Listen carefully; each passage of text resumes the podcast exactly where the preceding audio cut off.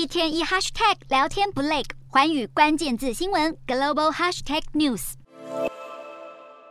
马斯克掌管推特之后，人事混乱持续不断。最新流出的内部备忘录中，马斯克竟然表示要打造推特二点零，就得长时间从事高强度的工作，而员工没有在十七号下午五点之前事成，就等着领三个月资遣费，心痛发出最后通牒，要员工不当社畜就走人。而十月，马斯克以四百四十亿美元收购推特之后，就拿业界竞争激烈，要打造新推特为由，取消了在家工作政策，又实施长工时措施，还将公司七千五百人裁员五成等等，激进改革不但引发内部混乱，高层主管也爆发离职潮。此外，马斯克靠着特斯拉的巨额薪酬跃居世界首富，引发特斯拉股东提告，认为他是不当获利，也质疑马斯克花太多时间彻底改革推特，还调动特斯拉团队去协助推特的工作不合理，甚至指控马斯克管理太多企业，在特斯拉只是非全职的执行者。而十六号，马斯克在美国德拉瓦州法院出庭作证时，则回应自己希望在本周内完成推特的重组，将会另找新主管来经营推特，以减少他花在推特的时间，